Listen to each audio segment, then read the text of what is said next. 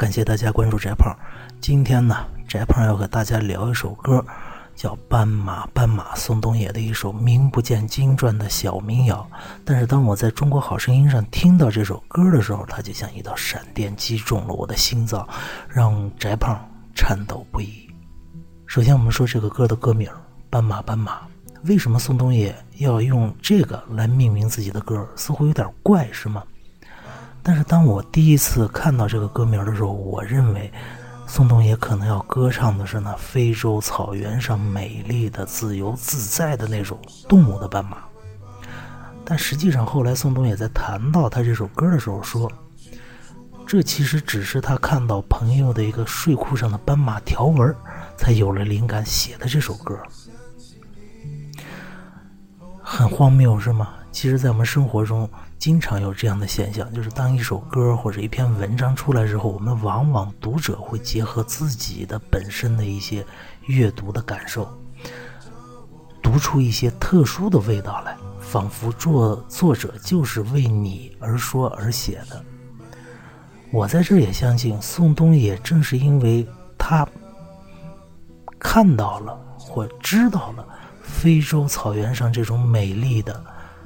自由自在的斑马，他才看到这个条纹的时候，想到了自由，才有了灵感，写了《斑马斑马》这首歌。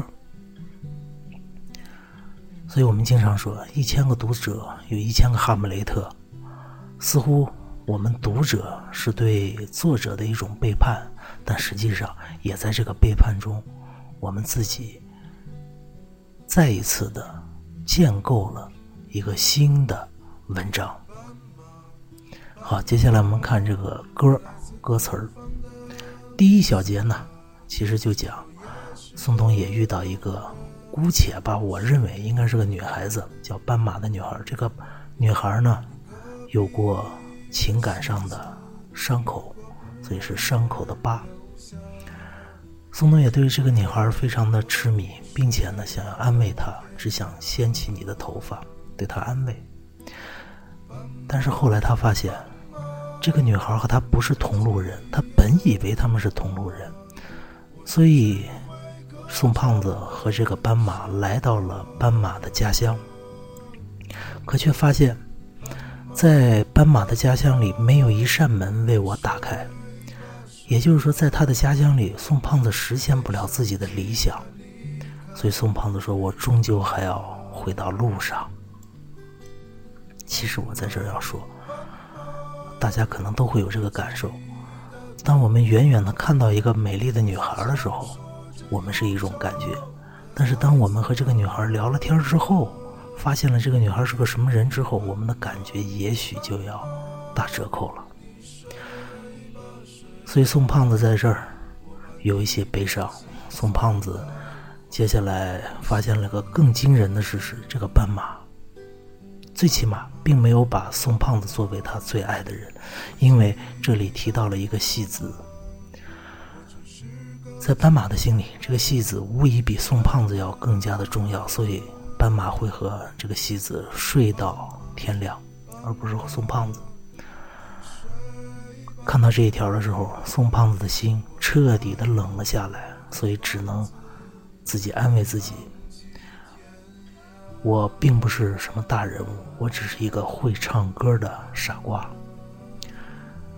我只要求、请求或者说祈求斑马你记住我是个会唱歌的傻瓜就够了。因此，宋胖子下了一个决定，要背上吉他离开北方，离开斑马。在行走行走的路上，宋胖子更加深刻的。了解了自己，通过这场恋爱，宋胖子发现自己只是个强说着忧愁的孩子。其实反过来说，我们谁不是孩子呢？在我们成熟而坚强的外表下，其实我们都是一个孩子。我们的一生都是为了实现我们孩童的梦想，不是吗？所以宋胖子说：“我只是个孩子。”我就要像像孩子那样追寻我的梦想。虽然我爱你，斑马，但是我们不是同路人。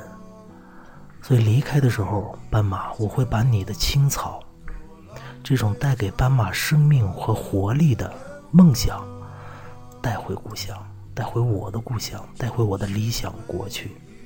斑马，你只要记得我，我只是个旅人，我对你并不重要。我们的人路不一样，斑马，你要追求的是在你的家里的一种。安逸而稳定的生活，但是我是个旅人，我的终极目的是浪迹天涯。为此，我不惜要卖掉我的房子。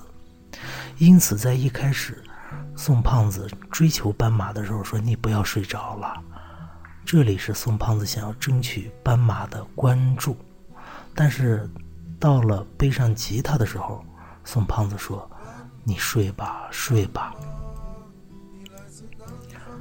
这说明宋胖子想通了，我并不需要你的关注，对我来说更重要的是我的梦想，我要走向远方。每一个爱自由的人，每一个追寻梦想的人，为什么他们会经历那么多的挫折和悲伤？其实我要告诉大家的是，那是因为你爱的就是这种别离和悲伤。正因为你爱自由，而自由往往是代表着理想，理想基本上不可能完全的实现。所以，当你发现你自己似乎追寻到一个理想的斑马的时候，你马上又会发现它不是你的梦，所以你最后注定要离开它，注定要别离。这就是自由的悖论，自由的代价就是别离。而我们每个人回头想想，尤其是那些一辈子浪迹天涯的人，其实并不是谁逼着你去浪迹天涯，而是因为你爱上了浪迹天涯的感觉，而是因为你爱上了那种别离的感伤。为什么会这样呢？因为我们每个人出生的时候赤条条的来，注定我们是一个人，走的时候。我们赤条条的走，也注定是一个人，所以我们的本质就是孤独，我们的本质就是别离。今天这盘就讲到这儿，和大家聊一聊，爱别离就是爱自由，爱自由就会爱别离。感谢大家关注，再见。